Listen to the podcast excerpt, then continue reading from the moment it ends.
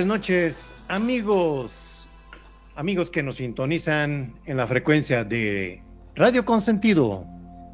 Estamos en el Cuscus número 37 y es un placer para mí, para todo, perdón, el burro por delante, para mis compañeros y para mí eh, hacer, retomar nuestras emisiones ya después de unos mm, tiempo, unos meses que tuvimos unas ocupaciones en RL y ya estamos al aire otra vez con mucho gusto para ustedes.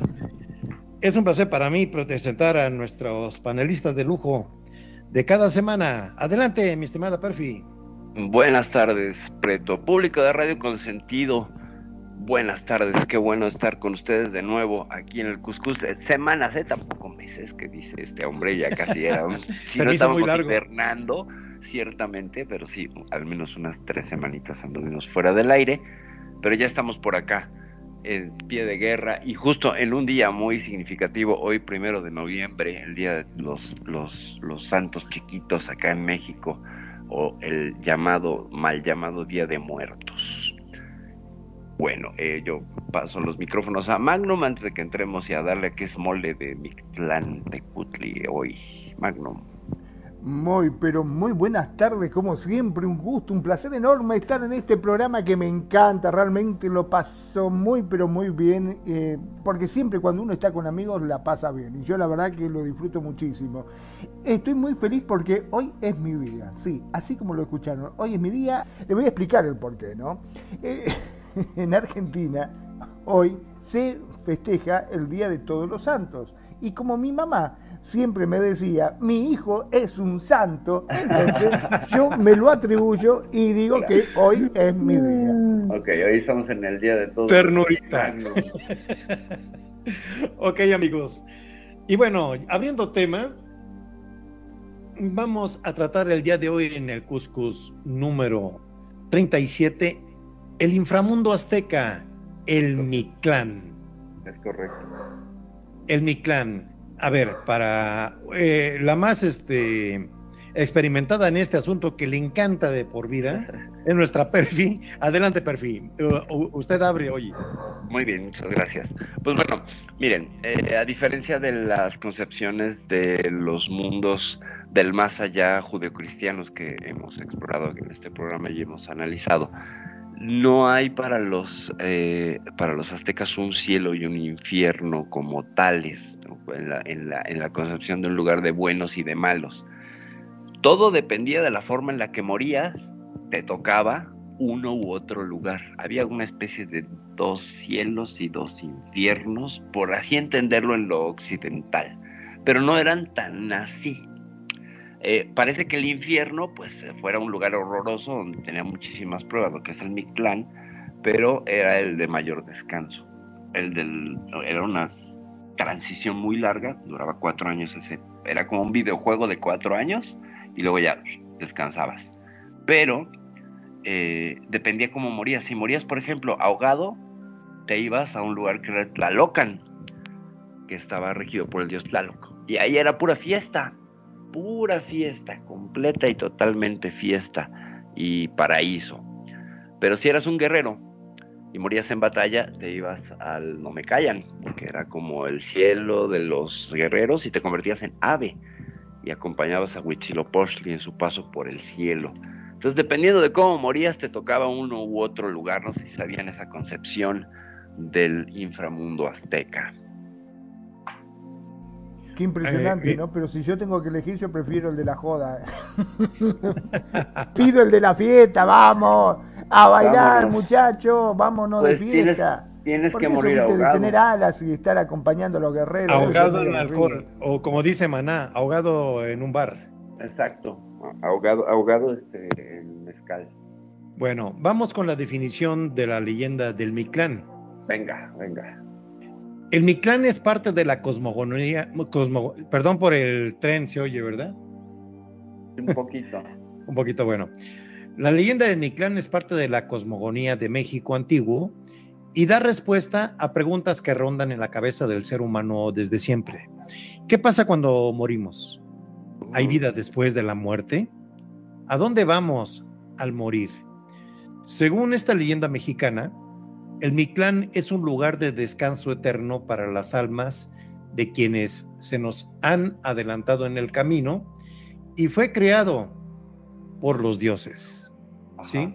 Después de un viaje de cuatro años, como dijo Perfil, atravesa- atravesando eh, obstáculos que miden la fortaleza de nuestro espíritu. Todavía entramos a una prueba de cuatro años que, para que nuestro espíritu eh, veamos cómo se templa.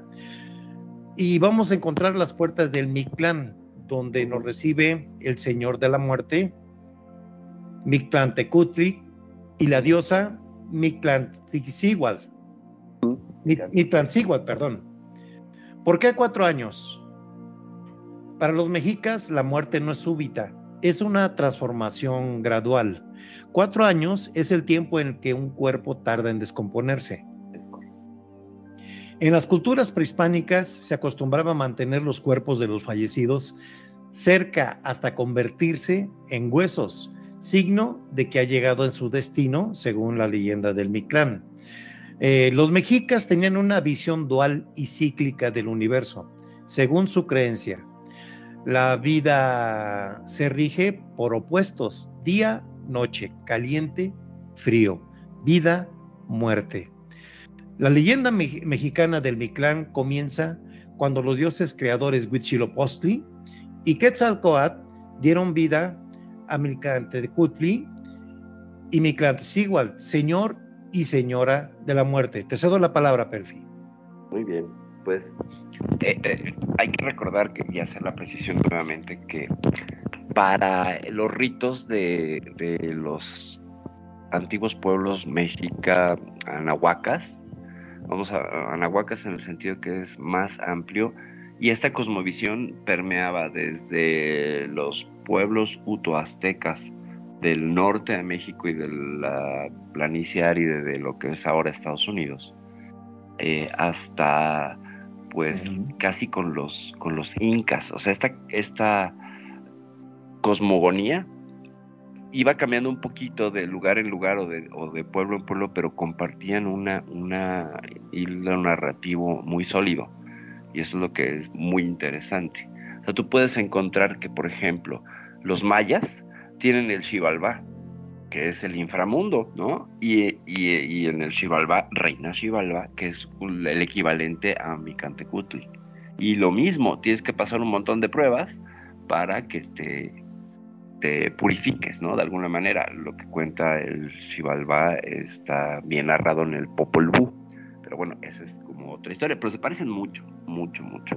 La que nos, nos atañe el día de hoy, que es el Mictlán, que es este inframundo de los muertos. Fíjense cómo el rito es de acompañar al muerto, de ir con él. Tú desde lo vivo le vas poniendo, le ponías una ofrenda cada dos meses al, a tu muerto durante esos cuatro años. Y esta ofrenda dependía de la etapa en la que estaba según iba avanzando en su proceso. Y le tenías que dar cosas. Por ejemplo, cuando llegabas, a- recién morías, tendrías que haber sido bueno con los perritos, con los solscuintles, porque te van vas a encontrar un río rodeado de muchísimos perros y tienes que encontrar a tu perrito que te va a guiar y te va a permitir el paso del otro lado. Y tienes que elegir entre, hay tres tipos de perritos soloscuintle, blancos, negros y bermejos, o sea, como rojitos. El bueno, el bueno es el rojo porque es el que puede cruzar el, el río. Los otros dos no, son remolones. El blanco dice no me voy a ensuciar y el negro dice ya me ensucié, así que no te puedo llevar. Hasta en los, son los hay este VIPs. Exacto, exacto, hay VIPs. Oye, no sabía eso, ¿eh? Sí, tenías que cuidar a tu perrito, a tu solo. De hecho, se llama. Chicopompo. Este, eh, que este compañero que va a estar contigo todo el viaje. Te va a guiar y te va a ayudar en diferentes etapas. En Europa, este, para nuestros amigos que nos están escuchando, eh, para iniciar el viaje del inframundo azteca al Mictlán, eh, como dice Perfi, se utiliza eh, un perrito muy conocido, Ajá. eh, muy cotizado, por cierto, de gran pedi- pedigrí en Europa, más que en México. Eh, es un perrito, la verdad, muy feo. Depende. Bueno, bueno, eh, a- en el concepto de perros, ¿verdad? Es Claro, un perro claro. que no tiene pelo. Haz de Ajá. cuenta que pare- haz de cuenta que es pura piel el perro. Pura nalga. Ajá, y puros colores, este, como los que describe Perfil blanco, negro y vermellón. Ajá. Entonces, este, lo acostumbraban traer siempre entre sus brazos los emperadores aztecas. Ujú. Sí, y ya cuando alguno moría, eh, eran enterrados, supongo, con el perrito. Ese dato me lo sé, eh, Perfil. Ah, sí, sí, sí. eh, eh, dependía de tu estatus. Si eras un Fíjese- gobernante, sí, Sí. podías llevarte al perro y a tus sirvientes. Podían sacrificarlos. Pero si eras pues pueblo, nada, tu gente tenía que proveerte simbólicamente de, de los, pues ahora sí que de los gadgets para que pudieras avanzar en el juego. Pero fíjense, fíjense en este punto qué paralelismo tenemos con la cultura egipcia. Claro. Cuando era enterrado el, el- el- el faraón, era entre- entre- enterrado con miles de gatos. Ajá, ajá, Aquí en México era enterrado con un perro. claro. ¿Sí? Pero, pero el gato no era un guía ni un compañero, solamente No. era una deidad que te, que te bendecía. Eh, sí, y según la creencia de los egipcios, en los ojos del gato se puede ver el más allá. ¿ok? Eh, tenía la visión de, ¿cómo se llama el cabeza de chacal? Eh, el Eh, egipcio. Anubis. Anubis. Ajá. ¿será? Y era la primera parada de tu alma donde él te conducía ante el juicio con los con los dioses que te iban a, a hacer la prueba de bueno o malo, ¿verdad? Bueno, pero nos regresamos a lo mexicano, ¿verdad? Eh, en este programa vamos a ir haciendo las anotaciones por, como estas, por ejemplo, para que vean que todas las culturas tenían un camino ya definido y muy parecidos de acuerdo a la zona geográfica donde se ubicara este, su cultura, ¿verdad? Tenemos, por ejemplo, a los incas que tenían también unas este, deidades y unos mecanismos también de entierro. Eh, allá las momias eh, eran enterradas pero sentadas. Han encontrado una cantidad importante en las tierras incas de enterramientos eh, de acuerdo a su cultura, de su procedimiento, de cómo veían ellos también la cosmogonía local, eh, van encontrando unas similitudes con la mexicana. Eh, te paso el micrófono, Perfil. No, pues fíjate, sí, hay, hay, hay, por ejemplo, en, en el, con los griegos, pues tenías que cruzar el, el, el Averno, ¿no? El río del Averno. Y tenías que pagarle a Caronte, eh, al río Caribe, El, el perro, ajá. una moneda a Caronte, que era un barquero esquelético y que tenías que por eso los, los griegos enterraban a, a sus muertos con una moneda bajo la lengua para pagar ese peaje. ¿no? Entonces sí hay una tradición mortuoria y de ritos de paso donde tú provees al muerto en ese camino que está extendido. Entonces de alguna manera es una, es una vida más allá, ¿no? Lo interesantísimo con el, con el Mictlán, pues son los niveles que te que es como un juego, porque se pone bien rudo, o sea, es muy interesante. Primero, primero vamos a encontrar que llegando, pues el lugar donde están los perritos es Escuintlán, ¿no? Donde están eh, la, casa de Xolotl, el señor del ocaso, que es el perro, es como Anubis, fíjate cómo hay un paralelismo. Entonces ya subías a tu perrito Bermejo y te llevaba al Tepeme Monamectlán, que esta es para mí uno de mis niveles favoritos. Son dos montañas que están colisionando y tú tienes que pasar por en medio. evitando que te quedes atrapado. Es un nivel decisivo, muchos se quedan atrapados ahí en el sufriendo, ¿sabes? Es una cuestión de sufrimiento y entonces puede ser un alma en pena, etcétera. Y tienes que estar muy listo y el perrito es el que te dice, vas, corres, ¿no? Entonces tienes que correr entre estas dos montañas que colisionan y te comprimen y si te atrapan, pues te regresan y otra vez tienes que intentarlo hasta que pasas. Eh, y dices, bueno, ya lo logré. No, porque luego tienes que ir al Istepetl, que es una montaña que tienes que subir, pero toda está cubierta de navajas de obsidiana, entonces te vas descarnando. Vas con tu perrito, ya con estos tres niveles es una cosa bárbara y, complicada. Magnum, ¿cómo es? Si habías tenido idea de esto, si no, pues comentar. Bueno, a ver, vamos por un principio. Primero, creo que hay que mm, ser políglota para poder hablar qué qué nombre más raro tienen. Este, no sé si son todos trabalenguas. Yo la verdad y eso que, no, y eso que no te hemos comentado del volcán de No, olvídate, este, ya es difícil la pronunciación, ¿viste? Yo, ajá, yo parezco los perritos que van en la luneta de los coches, ¿viste? Que mueven la cabecita y hacen así, que sí. Bueno, cuando no puedas hablar, más di como porky. Eso es todo, eso es todo, eso es todo, amigos. Exacto, es, complicado este, e, el idioma. Ahora, yo creo que también está la venganza de los gatos ahí, ¿no? Porque siempre se asociaba con el más allá los gatos, y ahora dicho miércoles, siempre matan al gato cada vez que muere alguien, no, ahora que maten a un perro también, dijo a la mierda el perro. Pero más adelante te vas a encontrar con un pariente de un gato. Aquí no se salvan, no, no, no, también están asociados con, con ser guardianes y estar por ahí. Los felinos al menos, porque hay un nivel donde hay un jaguar devorador de corazones. y entonces Ah, Ahora, pero me quedé con el tema este de que el perrito lo acompañaba en el más allá. O sea, ¿puede ser que por eso viene el, tema del que el perro es el mejor amigo del hombre? Puede ser, claro. Aquí vemos que, es un compañero no solo en la vida, sino también en la muerte. Una pregunta, Magnum. ¿Viste la película Coco? Sí, este, es el... ¿Pero no era de extraterrestre? No, no, no, no. Ese es Alf. No, el que yo digo es Cocón, uno que hace muchísimos años. Ese es, ese es Cocún. Cocún, Cocún, ese. No, este es Coco. El niño que se va al mundo de los muertos en México, que quería ser, quería ser músico, quería ser DJ, como Preto. Eh, y este, y hacen una representación, bueno, es que ya me estoy adelantando con este tema, pero vamos a aguantarlo un poquito, porque estamos ahorita en los orígenes de lo que es el conocer el Mictlán.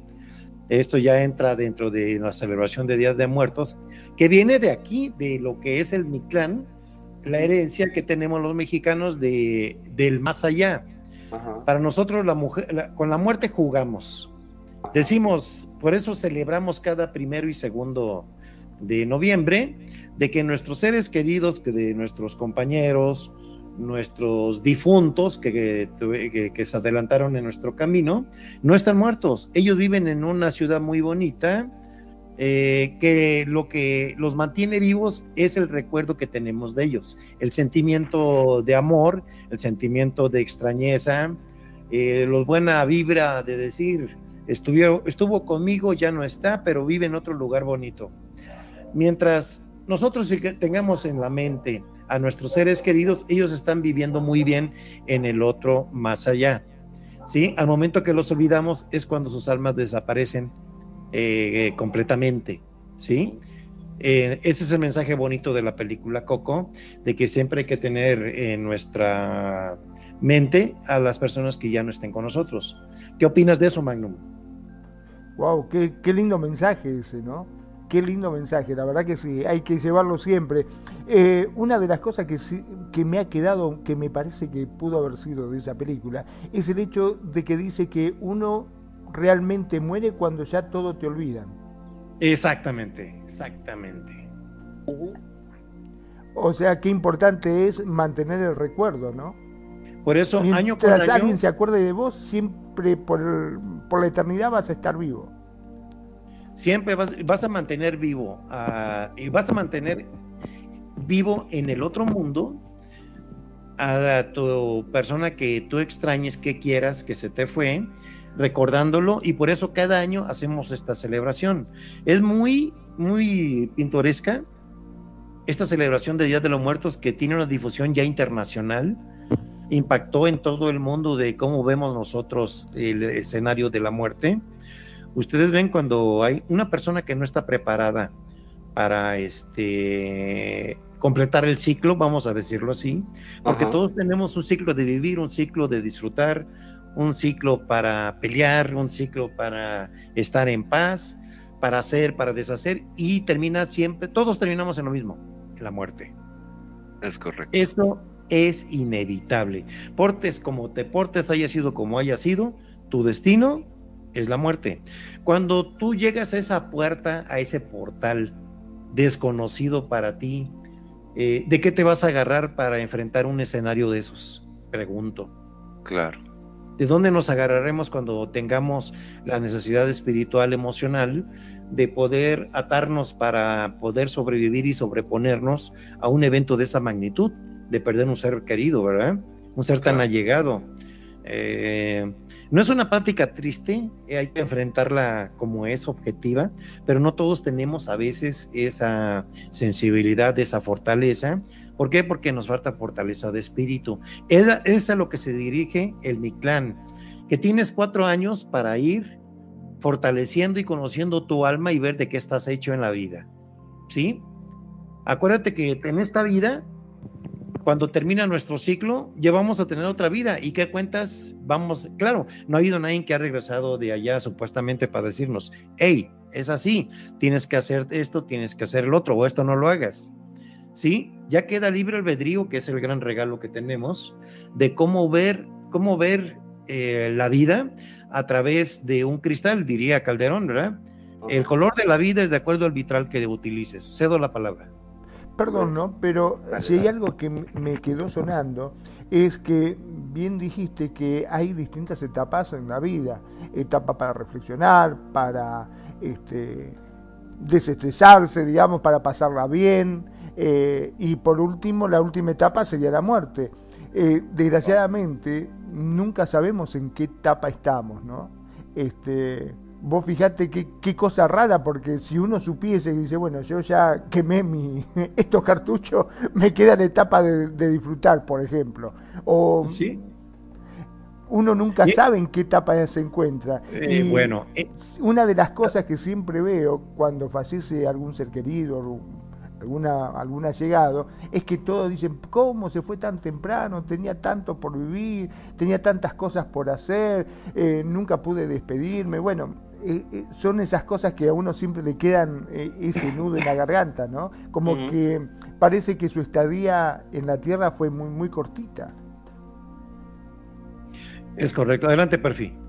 Pues es que el tiempo no lo tenemos comprado, ¿no? El tiempo aquí. Por eso se trata de que pues ganes conciencia y te des cuenta que pues estás prestada, la vida es prestada, ¿no? Y que el momento de, de trascender la floración final, pues lo hagas de la manera más feliz, contenta y en alegría, porque pues llegaste en llanto, pues lo interesante es irse en alegría, ¿no?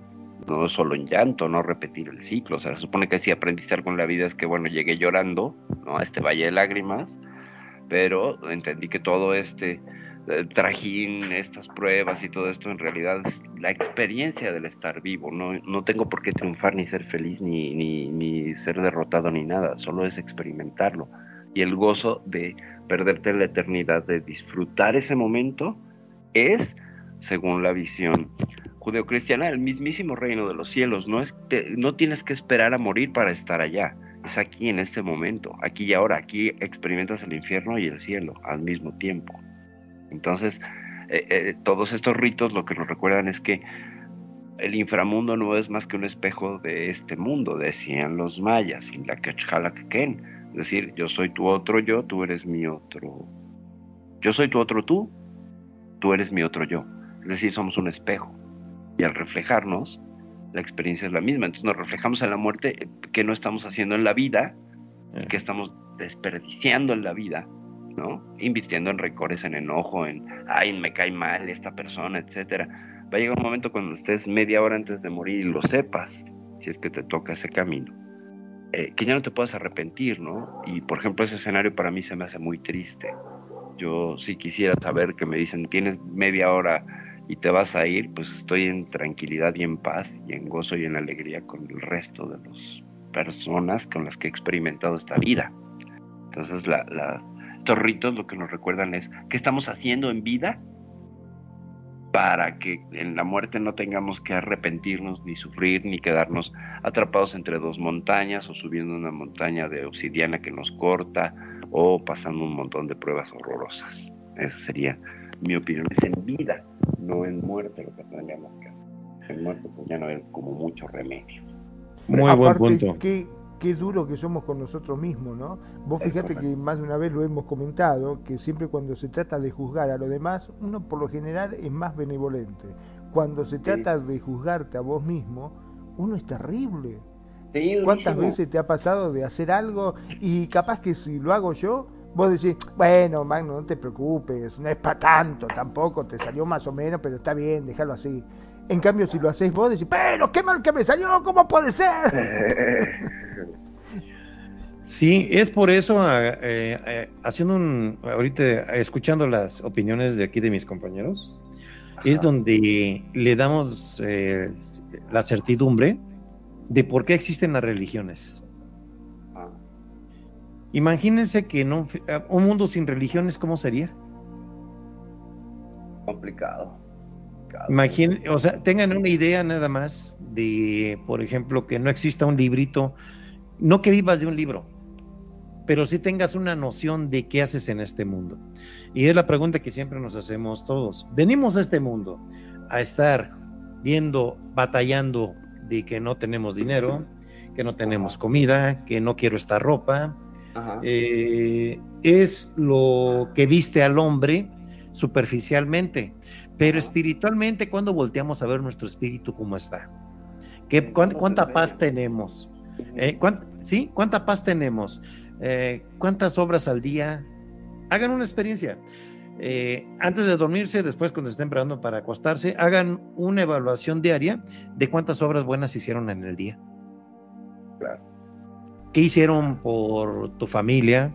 ¿Qué hiciste por tu prójimo? ¿Qué hiciste por tu papá, por tu mamá? Eh, ¿Qué hiciste por tus hermanos? No. ¿Cuánto dinero tengo? Y eh, quiero más. No, que voy a esta ropa. No, que quiero este equipo. No, que quiero esta esta- estación de radio. No, que me voy a ir a Argentina. ¿Verdad, Magnum? Totalmente. Ahora, vos fíjate, eh, no sé si se acuerdan de la película Al Diablo con el Diablo. Sí. Este, cuando el diablo le decía, eh, supuestamente, yo te voy a conceder este, tres deseos, no me acuerdo cuántos deseos eran, este, y le decía, lo único que te pido a cambio es tu alma. No, ¿cómo te voy a dar mi alma? ¿Y qué es el alma? Ah, bueno, no sé. ¿La pesaste? ¿La viste? No. Eh, ¿La tocaste? No. Y entonces, tanto lío vas a hacer por algo que no conoces, le decía. Bueno, sí, en eso tenés razón. le decía. La verdad que, pues si nadie quiere es un algo que nadie lo ve, ¿para qué la querés el alma? Le decía. ¿Se acuerdan? Sí, sí. Y sí. de Esa- esa forma lo convenció. Claro. Es que Sí. realmente yo creo que si nos ponemos a analizar qué es el alma, nadie sabe de una definición, ¿no? No, no, no, no. Es un, en la iglesia dice que es el Espíritu Santo, que es el mismo Espíritu de Dios encarnado en una persona. Y esa persona mm, tiene un Dios que son tres dioses, la Santísima Trinidad, un dogma, dogma religioso de la Iglesia Católica y de varias religiones, el Padre, el Hijo y el Espíritu Santo. Pero son tres personas distintas, pero a la vez es una. A ver, explícame esa que no me la entendí. Ajá. ¿Sí? No, pues no preguntes porque ni yo te la puedo explicar, pero acéptalo. Sí, Ok. es ¿Sí? Sí, complicadísimo. ¿Eh? Hablando de un dogma, del porqué de las cosas, si vamos a tener un camino religioso que seguir, ok, voy a seguir, voy a decir, voy a seguir lo que dice la Biblia. Dame los diez mandamientos. Ya los leí, pues los voy a seguir al pie de la letra. Llegas al final de camino. Para bien o para mal, sabemos que esto es cierto. Siempre nos entra la duda porque es la naturaleza humana, tener la duda. ¿Sí? Es donde entra la poderosa fe. Bueno, yo voy a vivir de acuerdo a la Biblia y con mucha fe porque yo quiero el paraíso. Y Eh, también no los te diría, perdón, Sí. ¿no? Pero por Adelante. el miedo. Muchos lo hacen también por miedo. ¿Por miedo? Porque dice, Sí. si no lo sigo, mi alma este, irá al infierno. Que debe ser algo horrible por lo que pintan. Sí. Eh, Vamos a hacer una representación muy práctica. Aquí Perfi nos va a platicar un poquito Del infierno de Dante. ¿Qué opinas de ese tema? Pues ya hicimos todo un programa, ¿no? Sobre el infierno Así de es. Dante, estos nueve niveles. Estos nueve niveles, que de hecho, pues ahí empieza la concepción eh, occidental eh, ya más cristalizada sobre el castigo después de morir si no te portas bien. O sea, una suerte de atadura y todo un sistema culpígeno como una herramienta eh, cultural y social eh, que implica pórtate bien, si no, pues te vas a ir, te va a ir mal, que es la estructura básica de muchas religiones y de muchas amonestaciones morales. Entonces el, el- el infierno sirve como esta eh, suerte de niño, hazlo bien, si no te pongo las orejas de burro y te vas al rincón ¿no? de la escuela. Y sigue siendo así como, como lo mismo. Entonces lo que hace Dante, pues bueno, le da forma y estructura en su novela y, y la búsqueda de, su amada, ¿no? Que se le va al infierno, quién sabe cómo se portaba su amada, que tenía que haberse ido al infierno, y pues la busca, ¿no? Con ayuda del poeta Virgilio. A mí me parece un alucine completo del señor Dante Alighieri, eh, obviamente pues un producto cultural de su momento, completamente este, Un exitazo Eh, que trasciende todavía hasta nuestros tiempos. y, y claro, se ha vuelto un éxito, ¿no? Sin embargo, éxito. pues ya le aplicas un rigor científico y dices, a ver, señor Dante, ¿qué se comió, no? ¿Qué se estuvo metiendo? De- denos para andar iguales. Denos porque, eh, y es que entonces esta misma lógica y lógica, eh, o estricta lógica cientificista, eh, se la puedes aplicar a cualquier rito, ¿no? Y, y no encuentras más que este borde de, de, pues, de situaciones inexplicables que no las puedes medir, no las puedes pesar, que a la ciencia se le escapa, que es lo que hace muy interesante la cuestión espiritual. Diosa. Fíjate que eh, espe- eh, experimentando, como tú dijiste hace un rato, que experimentamos aquí el infierno y el paraíso. Ajá, ajá. Fíjate que hace unos días, hace unos 3, 4 días, en el canal 11 de TV, me puse a ver la historia de mamá Sabina. Oh, María Sabina, claro. Ajá. Una señora que vivía en un lugar a muy agreste allá en la sierra de Oaxaca, Ajá, ajá. donde cultivaba unos hongos. Es correcto. Esos hongos tenían una particularidad de que eran alucinógenos y te hacían hacer unos viajes espirituales, pero impactantes, ¿verdad? Es correcto. Eh, personalidades internacionales fueron a verla y ella les daba su, Sus sus niños. Sus, sus niños. sus niños. Ella le llamaba a sus niños. Los niños, sí. La única regla que existía ahí era de que tenías que tener fe. Ajá. Si tenías un mal, eh, la curación espiritual iba a ser por medio de los hongos. Ajá. Eh, Una vez que los comías, entrabas en un trance psicodélico, Ajá. eh, pero impresionante, es lo que eh, platican, es lo que dicen. Ajá. Es, eh, vi un reportaje donde está una señora que están curando de una pierna y le dan los hongos, ujú, ¿verdad? Y empieza un viaje, una, una- unas compulsiones que tuvo Ajá. y la entrevistan al final. Se cura la señora milagrosamente, quién sabe cómo, Ajá. ¿verdad? Y he ahí, me, me llamó mucho la atención porque yo en otro lado leí de que esos hongos Ajá. eh, tenían el don de excitar, de eh, poner en movimiento la glándula pineal. Eh, sí, el psilocibin tiene, como algunos otros enteógenos, eh, la capacidad de, de darte un shot de DMT, de dimetiltriptamina, que es esta molécula que traemos eh, todos y que se activa dos veces en la vida cuando no tienes experiencias con enteógenos. Una es al nacer y otra es al morir. Y sobre todo eh, tenemos pequeños como ejercicios en sueño profundo. Cuando estás en completa oscuridad, y en sueño profundo aumentan tus niveles de dimetiltriptamina, no a los niveles del nacimiento y muerte, pero sí hay una leve actividad ahí en la glándula pineal de liberación de dimetiltriptamina, sobre todo en sueños este, muy vividos.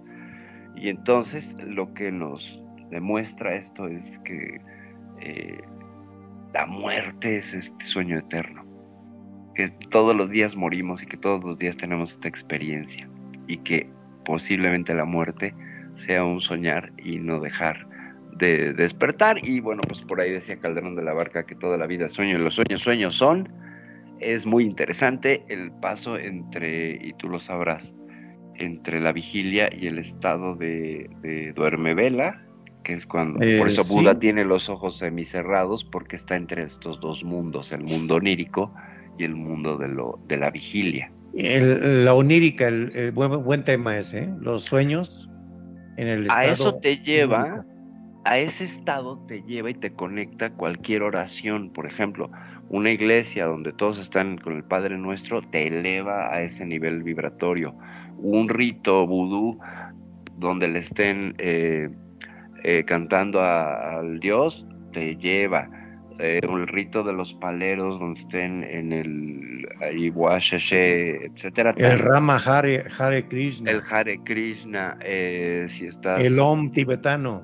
si estás con el Om tibetano, exactamente, que es el Om Mani Padme Hum, que además es bien interesante porque hay una teoría nueva que se llama de la complejidad emergente, que es una teoría que pretende ser la teoría del todo y explicar y, maridar la física cuántica con la mecánica clásica de la física.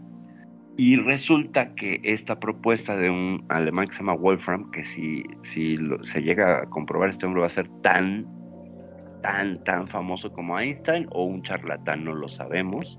Estamos en esas todavía porque él lo que propone es que en realidad las partículas lo que hacen son nodos, es decir, se van conectando y entre a mayor complejidad de conexión empieza a surgir una forma. Y decían los Sí. egipcios que con el sonido principal, el sonido original, Shu, el dios eh, eh, ahí cómo se llamaba este dios primogenio, bueno, un- uno de los dioses egipcios emite el sonido Shu y el sonido Shu empieza la creación. Con las, la teoría de Chladni, las placas de Chladni, que son estas placas de metal donde tú le pones arena y la haces vibrar a través del sonido, empieza a tomar patrones geométricos. Y entonces volteas a ver y dices, es que tiene un sentido muy grande como el sonido, la vibración, crea la realidad. Por eso, en la mismo Génesis eh, judeocristiano dice, la, la palabra de Dios creó al mundo. ¿Sabes? Eh, sí, sí, los sonidos son muy importantes también. Y como dices, eh, las etapas de trance, ¿verdad? Ajá, ajá. Sí, Entras en un estado, el llamado REM, sí, el Rapid Eye Moment, cuando Ajá. mueves la retina muy rápido, que estás en un estado donde tu cerebro cuando está descansando en esa etapa, empieza a emitir ondas de radio. Sí. Está comprobado, ¿verdad? Y es donde eh, se puede hacer, pero tienes que estar do- dormido. Sí. ¿Te das cuenta vos que yo hago radio hasta dormido? Una cosa loca. Ya llegó. ¿Sí? ¿Qué opinas de estos conceptos, Magnum? Eh, me gustó la parte del hongo. De eso que te comes un hongo y salís. Sí, este, sí, no te salen pitufos y gargaments. Este, pero fuera de broma, qué, qué bueno sería de que uno pueda eh, llegar a curarse, ¿no? De esa forma, porque se supone que las enfermedades que uno tiene eh, en lo físico es porque el, el alma está sufriendo o está teniendo algo, ¿no? Entonces, de esa forma, al curar el alma, curás Ujú. tu cuerpo físico. Al Es menos correcto. así dice. Eso dice la Ayurveda hindú. O sea, tienes que estar en estado de Ayurveda, es decir, todo el tiempo sin síntomas. ¿Sabes? Eso es, es lo ideal. Eh, cuando tú tienes una enfermedad, entonces ya rompiste el, el- el sistema de Ayurveda. Entonces, estar bien no necesitas medicina. Estar mal es que hay una medicina, porque hay una dolencia en el alma. Y los hongos, básicamente se los cuento como usuaria, un par de veces en mi vida con, con lo- el psilocibin y los niños. Eh, Ah, son ¿pudiste una caricia. eso? Sí, claro, y veo que la primera vez. ¿Pero por alguna enfermedad? completo. No. No, por un ritual, por un asunto ritual, asistí a una, a una ceremonia ritual donde el consumo era ayahuasca, peyote y hongos. Y en ese orden vino Ah, eso qué primero pesado, ¿eh? la ayahuasca, luego el peyote y al final los hongos. Y yo que no me había metido nada en mi vida, les platico. Sí, no, yo pensaba que iba a estar como ardilla, pero no, qué experiencia más hermosa, bellísimo. Y después ya una, ingesta de con hongos más separada de las otras dos eh, medicinas para el corazón, así se les dicen, eh, ya pude distinguir más cómo es el asunto con los hongos. Y ciertamente si tienes una experiencia psicodélica, de mucho amor y de porque son juguetones, o sea, te conecta con el vienes al mundo a disfrutar, no te preocupes. A eso vienes. Oye, que el vecino que no importa, qué divertido, oye, está enojado, pues entiéndelo, ¿sabes? No tienes por qué enfrentarte con él. Es un juego y él está jugando que está enojado, déjalo. No es tu juego. Eso es lo que te dicen.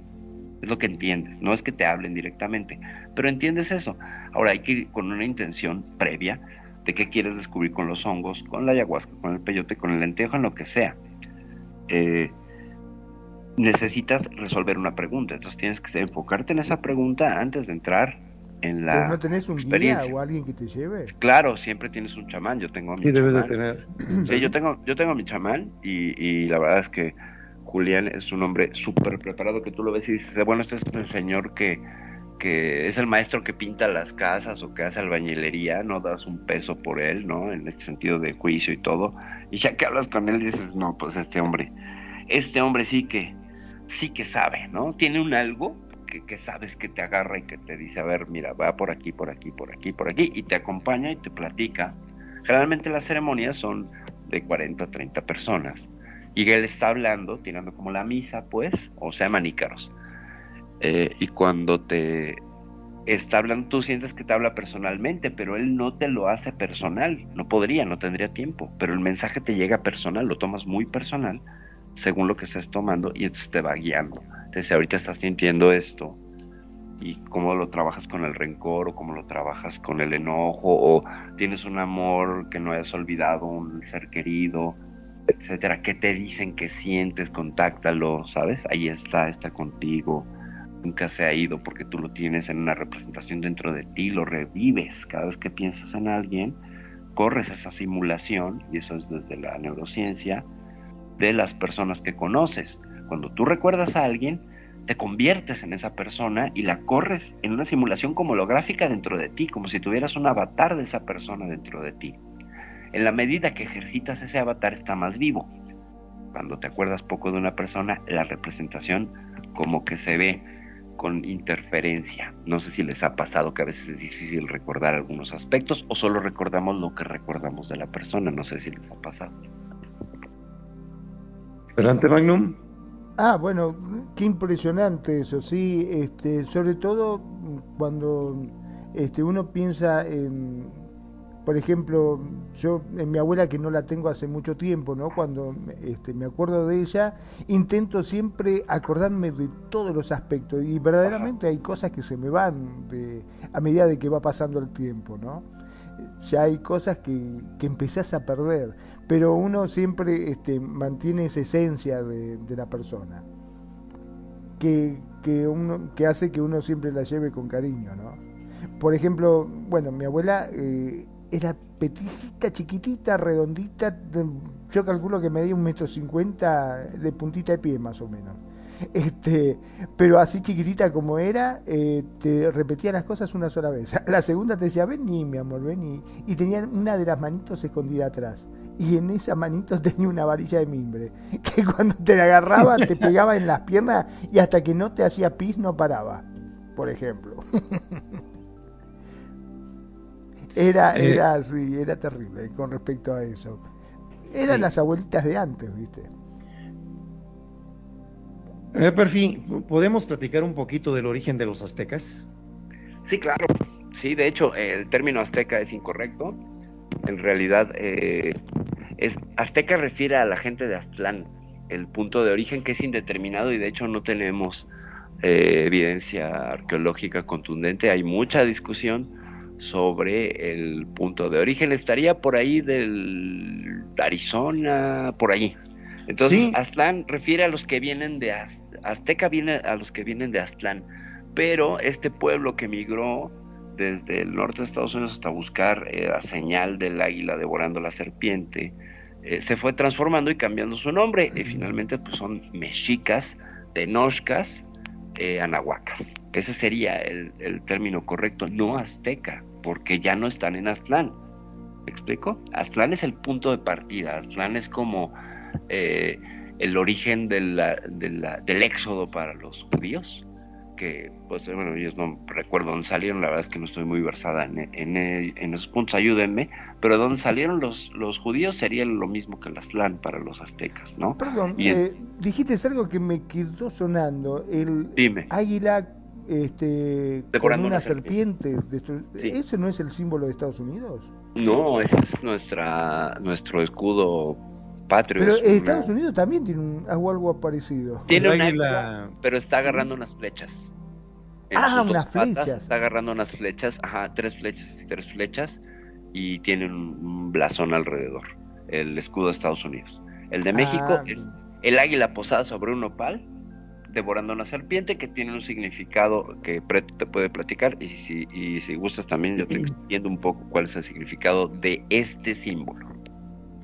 Sí, en este mm, peregrinar de venían peregrinando la cultura azteca desde el norte de Estados Unidos, está documentado, inclusive hay algunos programas muy buenos que han pasado en History Channel, donde siguieron la, la huella de cómo vinieron los, la- los ahora llamados aztecas desde el sur, desde de Estados Unidos, un poquito más arriba de Arizona. Eh, ¿Cómo se llamaba el lugar ceremonial ese en círculos? ¿El qué, Perfil? Se me va el nombre. No me acuerdo cuál. cuál Bueno, eh, nos vamos a acordar en el transcurso del, del programa. Bueno, vinieron peregrinando, peleando con las otras tribus, otras aliándose, otras pidiendo chance, pero traían una profecía Sí. de, de que les habían dicho los dioses, donde encuentres un águila devorando a una serpiente en un islote, o sea que tenía que estar en el agua, es ahí donde vas a fundar mi ciudad, le dicen los, los dioses a los grupos de aztecas. Y siguen su peregrinar hasta llegar aquí muy cerca por donde estoy en Querétaro encuentran a los chichimecas eh, les dicen no se queden aquí síganle y pasan por Tula se estuvieron un buen rato en Tula también edificaron ahí los atlantes y todo y ya llegan al Valle de México una ciudad, un valle enorme que está rodeado de muchos volcanes. ¿Sí? Los más representativos, el Popo y el Popocatépetl, Iztaccíhuatl. Ahí te van otros nombrecitos Magnum. Eh, que- está, el Chitle y está Chico. El Citle, el Jico, ah, tan solo para... Son muchos, son muchos. Es una... eh, Tan solo en el lugar que estuve en Cuernavaca que te decía, se ven todos los volcanes esos, perfil, increíblemente. Wow. Wow. ¿Eh? Estaba yo trabajando en el aeropuerto de ahí de, de ¿cómo se llama? de Cuernavaca y de ahí dominaba todo y veía volcán para allá, volcán para acá, todos los volcanes. Luego me tocaba el Ajusco, luego me tocaba también el, el área de la Marquesa. Ok.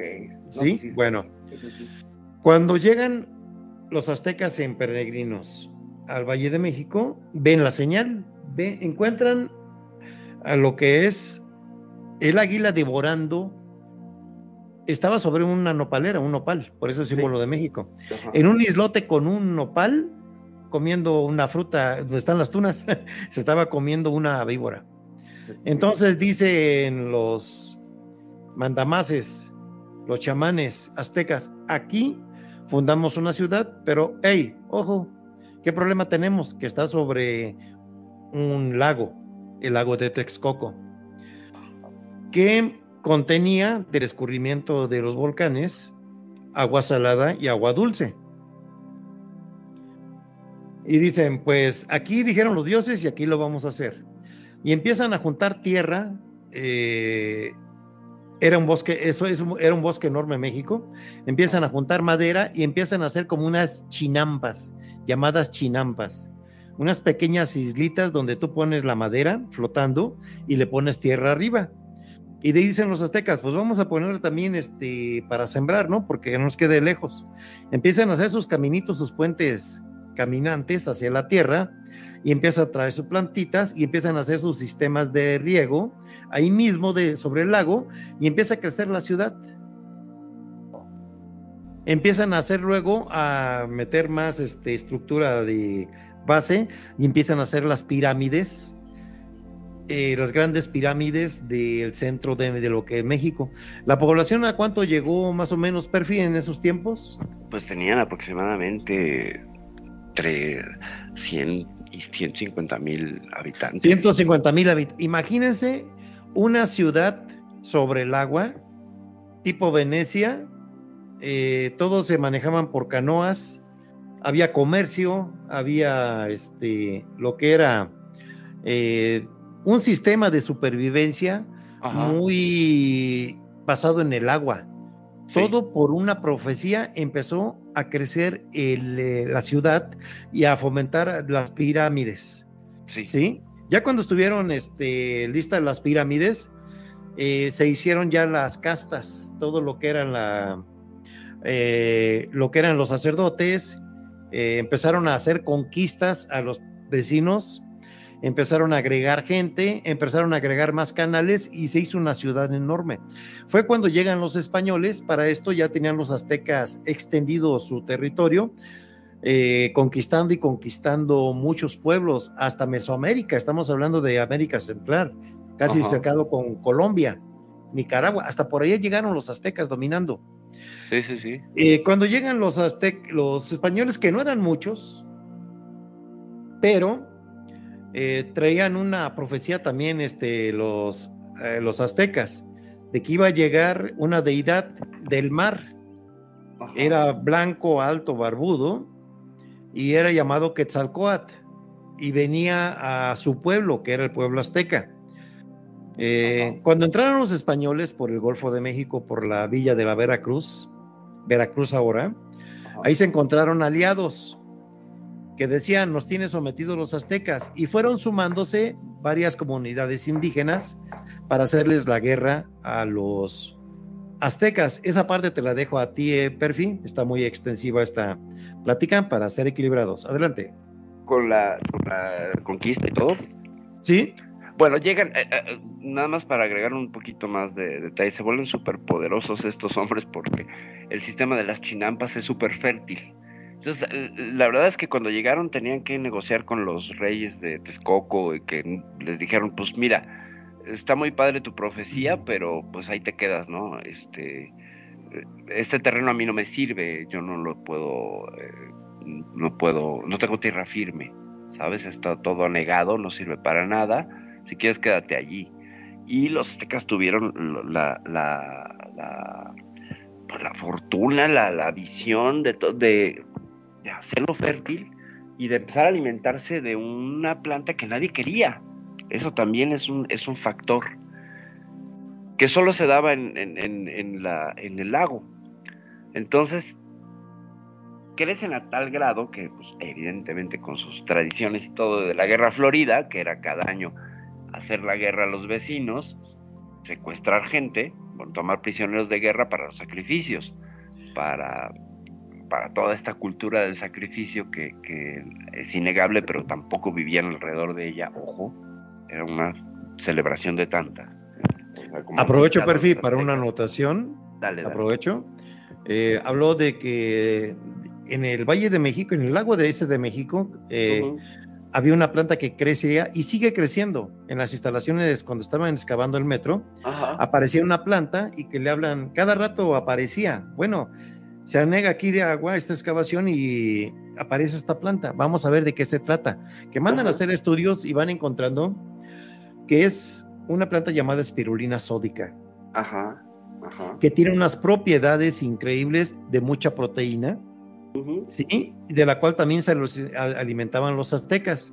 Eran unos atletas, los aztecas, pero increíbles. Desde el Golfo de México se tornaban hacían unos recorridos de 300 kilómetros, 400 diario, para llevarle pescado desde pescado fresco y marisco fresco al emperador, emperador. para que comiera toda la casta de emperadores este pescado fresco. Eh, atléticamente eran muy preparados por la espirulina y por todo lo que comían los aztecas. Eh, desarrollaron una, una, agronomía impresionante de mucho comer, mucho chile, comer mucho frijol, mucha planta, eh, muy sanos. Y fue uno de los, bueno, es que me estoy adelantando también, pero si te la dejo ya la plática. No, no, no, no, no, no, no, no, está muy bien, está muy bien. bueno, sí, cuando llegar, adelante cuando llegaron los españoles, pues estaban en, en el apogeo de su, de su, de su riqueza, pero evidentemente se habían hecho enemigos de todos los pueblos circundantes, las, en específico los tlaxcaltecas, que no los querían y no nos querían, y actualmente pues no la llevamos muy bien con los tlaxcaltecas, digamos, hay ahí una cosa histórica. Solemos decirles, ¿no? Traidores desgraciados, cuando en realidad, pues no, ellos no lo eran. La, gente de Tlaxcala, de verdad que es un lugar muy hermoso, he tenido la oportunidad de trabajar por allá, y pues nada que ver, ¿no? Allá, allá todo se llama Xicotencatl, ese era el caudillo de los, de los tlaxcaltecas, que se aliaron con los españoles naturalmente, para pues quitarse el yugo de los aztecas, que tampoco es que fueran, pues, unas eh, peritas en dulce. En realidad los tenían sometidos, les pedían un tributo muy grande, y sobre todo el tributo de, pues mándame jóvenes si no quieres que te haga la guerra. Y en realidad sí tenían un ejército no muy numeroso, pero muy eficiente, era como un ejército de marines, muy SWAT, muy este, especializado, que consistía de estas dos castas de caballeros águila y caballeros, caballeros jaguar o caballeros tigre, y que en verdad eran temibles, ¿no? Armados con el teponaztli, que era esta suerte como de pat de, de, de madera con hojas de, de, obsidiana circulares que causaba un daño terrible. Sobre todo estaba pensada esta arma para ser corto, contundente y que a los españoles los metió en más de un problema a la hora del combate cuerpo a cuerpo. Como una especie de hacha sería, ¿no? Como una especie de hacha. Haz de cuenta un hacha, pero como con ocho Haz de cuenta de los dos el- lados. El mazo del capitán cavernícola. Ajá, No, ah, más bien piensa en una tabla que está más extendida en la parte de arriba, o sea, está más ampliada Sí. y eh, tiene cuatro lajas de obsidiana cortante de cada lado, entonces son ocho. Entonces, la- cosa de un hacha es que tienes un solo lado para dar. El teponaztli, una vez que pegabas, y podías dar un remate con el otro lado, o sea, hacías un movimiento como de, de espiral, que era un golpe doble, cosa que con un hacha no puedes hacer, tienes que girar el hacha. Y el teponaztli tenía esta ventaja de tener hojas dobles, y entonces era, eran pues guerreros súper temibles, no solo por eso, sino su habilidad y su estrategia, y, eh, en realidad estaban muy bien entrenados. Pero, ¿qué sucede? Que pues llegan a través de la Malinche, que era la traductora que yo creo que su- estudió en Open English o en alguna de estas, o Lingui, ¿no? Eh, porque luego, luego aprendió el lenguaje de los españoles y sirvió de traductora. Entonces que llegaron con la Malinche y los aliados tlaxcaltecas con Cuauhtémoc. En, en la actualidad tenemos esa costumbre de que una persona mexicana diga que le gusta lo extranjero, decimos, eres malinchista. Es correcto, es una palabra que tiene. La Malinche trascendió como alguien eh, negativa para la historia. Negativo. O sea, no quieres lo mexicano y eres mexicano, eres malinchista. Es correcto, es correcto. Es, Entonces, es algo despectivo, es un que- término despectivo. Que pone primero a lo extranjero por sobre lo nacional. ¿Sí? ¿Qué opinas de esta cosmogonía azteca, Magnum? Qué increíble, ¿no? Las cosas, como uno se, se va enterando de cosas.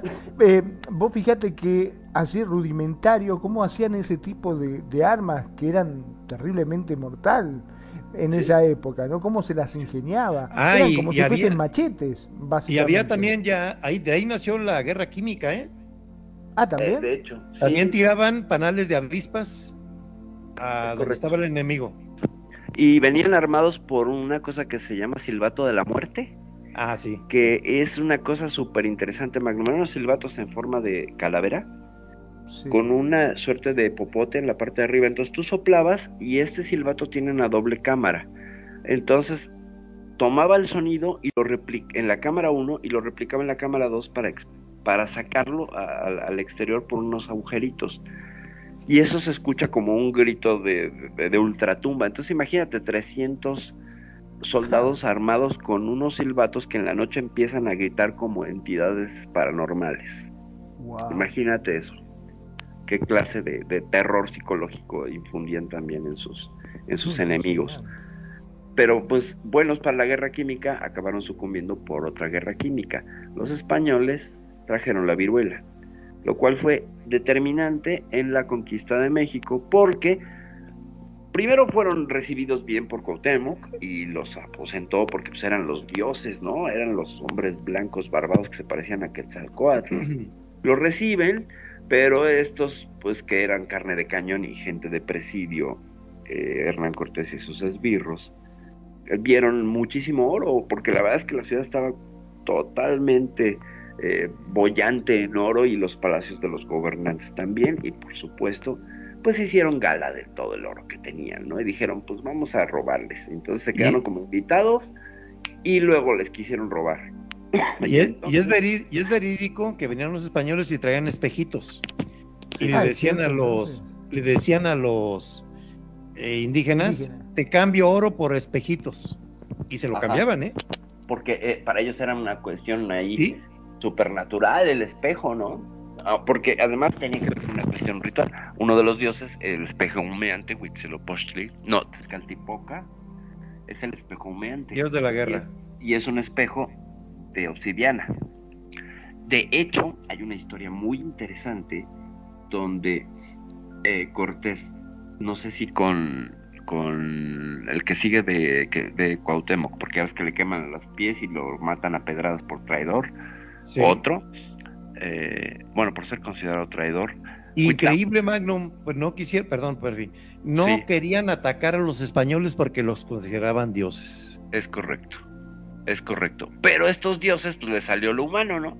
Sí. Y entonces, pues en una noche decidieron robarse las cosas y tomaron eh, eh, prisionero a, a Cuauhtémoc y pues lo presentaron, la gente se dio cuenta que lo tenían prisionero, que estaba negociando que les diera más oro y el poder, etcétera. Entonces cuando empieza el run run de las castas, tanto eh, religiosas como militares, de qué está pasando en, en los aposentos de Cuauhtémoc, eh, hacen que Cuauhtémoc salga a hablar con, con la gente y pues ya le había dicho Hernán Cortés que dijera cualquier cosa, que estaba bien, pero la gente ya sabía que estaba entregando oro a los españoles y entonces cuando lo apedrean y lo matan, ¿no? O sea, primero lo habían torturado y le habían quemado los pies. Los Le quemaron los pies. Para le que dijera quemaron los dónde pies dónde el oro.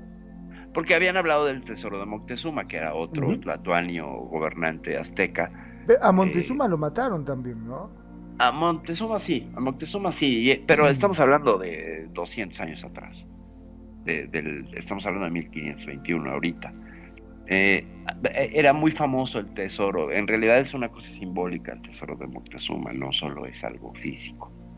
Eh, es como el dorado, ¿sabes? O sea, no existe en realidad, es otro. ¿En dónde es? ¿En, en, en Austria es donde tienen el penacho de Moctezuma? ¿O en Francia? En Austria tienen el penacho En de Austria. Moctezuma, es correcto. Sí, sí, Sí, ¿Por es- qué tan lejos existe. en Austria? Eh, ah, porque se lo robaron también y fue a parar allá. Sí. Y fíjense, fíjense lo que pasó después de la plática esta- esta que tuvimos de la fundación de, de Aztlán. Aquí se le conocía, ya las, estaban las pirámides, llega la conquista y empiezan a ver que, de que como en todas las religiones y en todos los países, los antiguos imperios, había sacrificios humanos. Pero ellos hicieron un escándalo eh, porque sacrificaban a los esclavos los aztecas.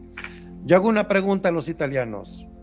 ¿No mataban en el Coliseo Romano por deporte? Sí, y eran esclavos. Y los ¿Eh? tenían, claro. Y era un deporte y aplaudían todos. Acá Sí. era una cosa religiosa, bien acá era por sí. creencia. Pues bueno, acá teníamos el juego de pelota, ¿eh? Que también, era, también. era de muerte, ¿no? Eh, eh, El que ganaba y moría. Dile a Magnum que el que si no mete gol Messi lo matamos. Así era acá con los Acá, aztecas. acá eran, acá no, más bien Juego era de pelota. en el juego de pelota el que ganaba era el sacrificado, porque era el honor. O sea, era ¿Y ganar sabes, un lugar. sabes cómo se jugaba? Menos mal que siempre fui malo para los deportes yo. ¿Te explico cómo era el juego de pelota en México? Creo que le pegaban con la cintura, ¿no? con la cintura a una pelota de goma de un árbol que eh, de, de, le dicen el lule, de caucho. Y había como unos círculos a mitad del campo. Tenías que pasarlo por ahí y metías gol. Pero, Pero no era es hasta que- una pelota blandita como la que conocemos, es una pelota pesada más bien, ¿no? Bueno, en la actualidad todavía hay quienes se dedican a hacer ese tipo de juegos, ¿eh? Como representativo de los aztecas. En todo México, en la, en la- por ejemplo, en Totonacapan también, en Papantla, existe el juego de pelota. Sí, sí. ¿sí? En Oaxaca también existe. En- con los mayas existe también. O sea, somos futbolistas de antaño nosotros. Sí. Que se, que Entonces, se me hace que se llevaron a Messi a Argentina y era mexicano, ¿eh? Es como, es como entre, es como entre fútbol, eh, rugby, Entre fútbol, voleibol. y basquetbolesco es también ese. ¿eh? Sí, tiene sus cosas de básquetbol también. No, no, no, no hay que omitir eso. Con el juego de Era pelota. una mezcla de deportes. Sí, de era hecho, una mezcla. eh, de hecho, pues, perdón que te interrumpa. Ah, perdón. El- eh, un juego súper difícil porque además la pelota apenas entraba en, el- en la portería.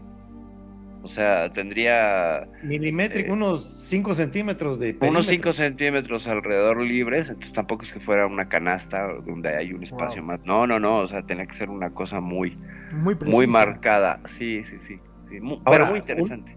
Una cosa que eh, también interesante, allá eh, no había primer tiempo y segundo tiempo. Podía durar días el juego hasta que metieran el gol, ¿eh? Días, Era- o sea, eh, sin días, parar. días. Tres, cuatro días hasta que metías el gol. O sea, Imagínate si era puro maleta. Sí, Y no comían. no, no. Sí, pues duraba días. Podía durar tres, cuatro, cinco días hasta que metías el gol terminaba. Wow. Tal cual. No podía, no sé si podías comer, podías tomar agua, no se sabe. Y Supongo podía ir al sí, baño, imagino. Supongo, que, no, supongo que no había árbitro. Cambio sí había, ¿eh? Yo sí digo que sí Ah, sí, había sí había cam- Ah, bueno, ha de haber sido así. Sí, no, no, pues imagínate. Bueno, volviendo al tema del lago de fundación donde se hizo Aztlán, llega la conquista, como les decía, y están las pirámides, y al verlas que estaban llenas de sangre por los sacrificios, vienen los españoles y dicen que es sacrilegio porque traían ellos la cruz. Católicos tenían sus monjes. Entonces, vienen y destrozan todo lo que era la parte de donde eran los adoratorios. Y ellos fundan sobre las pirámides las iglesias. Wow. Y con la tecnología europea ya empiezan a rellenar todo lo que es alrededor de las pirámides, empiezan a hacer sus iglesias, sus casas del colonial, y llega la etapa del virreinato a México. Empieza la ciudad a crecer, pero a rellenarla, a rellenarla, a rellenarla.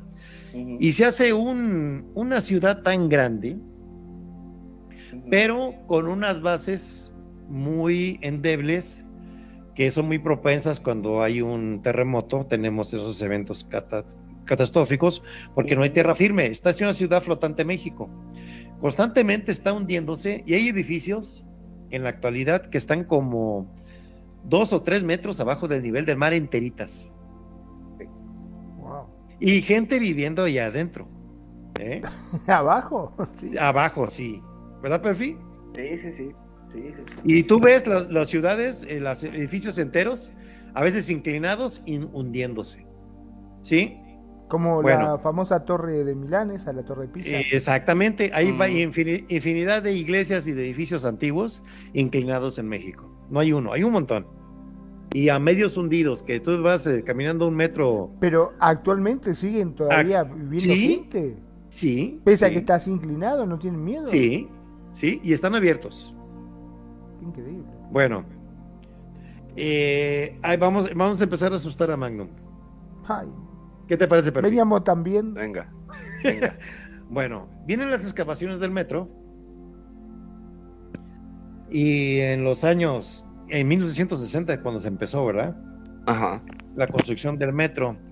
Eh, por ahí leí, Magnum, para tu información, de que estaban las excavaciones cuando de repente aparecen y se oyen los gritos de los aztecas y aparecen con sus trajes este, ceremoniales y unos gritos desgarradores eh, cuando como cuando hay este sacrificios humanos. Todavía se escuchan en algunas estaciones. Como es una ciudad por eh, tú escarbas en México, vas a encontrar primero la ciudad moderna, Abajo vas a encontrar la colonial y más abajo vas a encontrar la prehispánica. Tres etapas de construcción que tenemos en la Ciudad de México. Tú- todo lo que es México, el- la ciudad, es una joya abajo, todo lo que puedas encontrar. ¿Sí? De construcciones y de entidades sobrenaturales que dicen que se escuchan. ¿Qué nos puedes platicar al respecto, Perfil? Pues nada, que la verdad es, es impresionante. Hay un video, si lo pueden buscar, que se llama Etapas Constructivas de la Ciudad de México y está hecho con AutoCAD, entonces te va narrando pues arquitectónicamente cómo fue Ah, creo que ya lo creciendo vi. la Muy mancha bueno. urbana. Es muy interesante Sí. porque Dura mucho, ¿eh? sí, dura mucho ese video, pero es una maravilla. Como tres ¿Cómo- horas dura. Nomás le aguanté cómo- 40 una hora. cómo ves la, la- la construcción de las chinampas y cómo todo es sobre una rejilla matemática y, y geométrica muy bien pensada. Y luego pues el caos urbano que ya es la ciudad ahora, donde ya perdió totalmente toda la forma, ¿no? Todavía los españoles conservaron parte de la rejilla en, en las primeras etapas del virreinato, pero después ya se volvió un caos por el tamaño, ¿no? Ahorita ya ni siquiera tiene forma y la cosa ha crecido, la mancha urbana ha crecido hasta más allá de los límites de la misma ciudad pero seguimos encontrando, eh, con todas las horas del metro y todo, eh, con un montón de cosas. No solo hemos encontrado eh, vestigios arqueológicos, también vestigios eh, paleontológicos, ¿no? Está la estación de Talismán que tiene museo de sitio de un mamut, de unos huesos de un mamut, no sé si ubicas ese detalle. mi querido sí. Preto. Sí, y inclusive ahorita en el aeropuerto nuevo que acaban de hacer en México, encontraron cuántos, cuántos mamuts? Eh, encontraron como cinco, ¿no? No, como entre restos como 1200 basamentos, como 400 mamuts enteros. Ok, no, pues sí, Hasta yo, hicieron un mamut, un, un, un- ¿cómo se llama? Un museo al mamut ese más grande del mundo. Wow. Sí. Una joya que se encontraron ahí cuando estaban excavando, pero bueno. Bueno, ¿por qué hemos platicado todo esto de los aztecas? Ajá. Eh, porque eh, hablamos desde el origen de cómo la profecía azteca y sus Ajá. creencias del Mictlán Ajá. Ajá. eh, vienen y se fusionan con la iglesia, el sincretismo eh, católico alcanza al Mictlán azteca. Y, y se empieza a fusionar eh, por el por eh, ya cuando empiezan a fusionarse las culturas de México con España, aparecen les- los mestizos, los criollos, españoles españoles, indígenas con indígenas, y se empieza a hacer una mezcla muy rica de muchas, como México es muy grande, comparado con países europeos y con algunos países este, de América, eh, pues hay di- y diversidad, diversidad de ritos, diversidad de costumbres, diversidad de comidas y, de, de- y- y va impactando. Se va desarrollando el Día de Muertos, que viene en su origen, esa parte te la dejo a ti, Perfi, de Halloween contra eh, los muertos. contra los muertos. Pues bueno, eh, lo que pasa es que llega la conquista y llegan los ritos y prohibiciones y limitaciones y una serie de, reformas. Primero que nada, pues la visión de que lo- los ritos aztecas pues eran satánicos del diablo, del mal, ¿no? Entonces que se busca pues oprimirlos, castigarlos, eh, limitarlos. Y la mejor manera de, de prohibir algo pues, es hacerlo ley divina, ¿no? Entonces se utiliza eh, toda una suerte de, estrategias para ir eh, acrecentando el- la fortaleza del culto católico y curiosamente pues empieza el mito guadalupano a- casi al mismo tiempo. De hecho el mismo Fray que empezó todo este asunto del asunto guadalupano tenía el, el mal llamado calendario azteca boca abajo y enterrado porque no quería verlo, porque era, era algo que llamaba a la, a la- al desorden social. No solamente insurrección. satánico, A la insurrección, entonces, porque iban a decir los, los aztecas que la indiada, como les decían ellos, con todo respeto, eh, iban, iban a, a- a levantarse en armas. Entonces, lo que menos querían era, insurrección. Entonces, escondieron un montón de cosas, ¿no? Y, e impusieron mitos ya mezclados, ¿no? Donde pues, la mejor manera de que el pueblo aceptara las tradiciones judio-cristianas pues, fue a través de una diosa ya azteca que era Tonantzin y que ellos la, adoptan y por eso tiene tanto cariño el culto guadalupano, porque en realidad es el culto a Tonantzin, porque es en el mismo lugar, en el mismo cerro donde estaba el templo Tonantzin, donde ponen el templo de Guadalupe, ¿no? Entonces hay, hay muchas cosas muy interesantes y, y, de discusión sobre ese asunto. Y el, el, rito se va transformando. Entonces pasa de ser este rito de acompañar a tu muerto, tú desde el mundo de los vivos, proveerle de cosas, ya no acabamos de ver los siete otros niveles, si quieren les damos una repasada rapidísima a los niveles que tenemos aquí del Mictlán, nos quedamos en, las, en el Tetetl Monamicayan, que son las, montañas que te aplastan, luego te vas a Iztepetl, que es una montaña llena de obsidiana que te corta, luego te llueven flechas, todas las flechas perdidas en batalla, ahí te caen como muerto, entonces tienes que andarlas evitando. Luego llegas al Pancuecuetlacayan, que es el viento que te mueve como si fuera una bandera. Es un viento tan fuerte que tienes que ir con cierto peso para que no te levante. Y entonces tienes que ir guardando todas las ofrendas que te dan vivos, que te van a añadir peso. Luego vas al Itzejecayan, que es una montaña de nieve donde te vas a congelar. Ya que pasaste todo eso, porque además la tienes que escalar, vas a Teyolocuayan, donde es el, la bestia devoradora de corazones. Y si no traes jade, para que jueguen como los gatitos, te comen el corazón. Es el nivel número 8, que antecede al nivel 9-9, porque en Clan Apoch Locan, a ver, espero haber eh, pronunciado bien son nueve ríos profundísimos de aguas negras y mucha niebla. Es decir, es un subnivel con nueve niveles. Son nueve ríos que tienes que cruzar eh, a espaldas de tu perrito. Si es que sobrevivió, no lo perdiste en el camino, no se te congeló, no lo mataron las flechas, no, nada. Tienes que cruzar esos nueve ríos muy profundos para que finalmente llegues al Mictlán, donde está mi Catecutli y te dice, muy bien, mortal, ya terminó tu sufrimiento COVID. Y ahí se acabó el juego. Ahí ya pasaron los cuatro años, te desprendiste de todos tus sufrimientos, te fijan todo sufrir, sufrir, sufrir, como la vida, ya descansas eternamente. Ya dejan de ponerte ofrendas. Fíjense cómo es. El rito azteca, desde los vivos se acompaña a los muertos. Pero en el rito tipo Coco, este, Disney, que tenemos instaurado desde la colonia, es los muertos vienen al mundo de los vivos.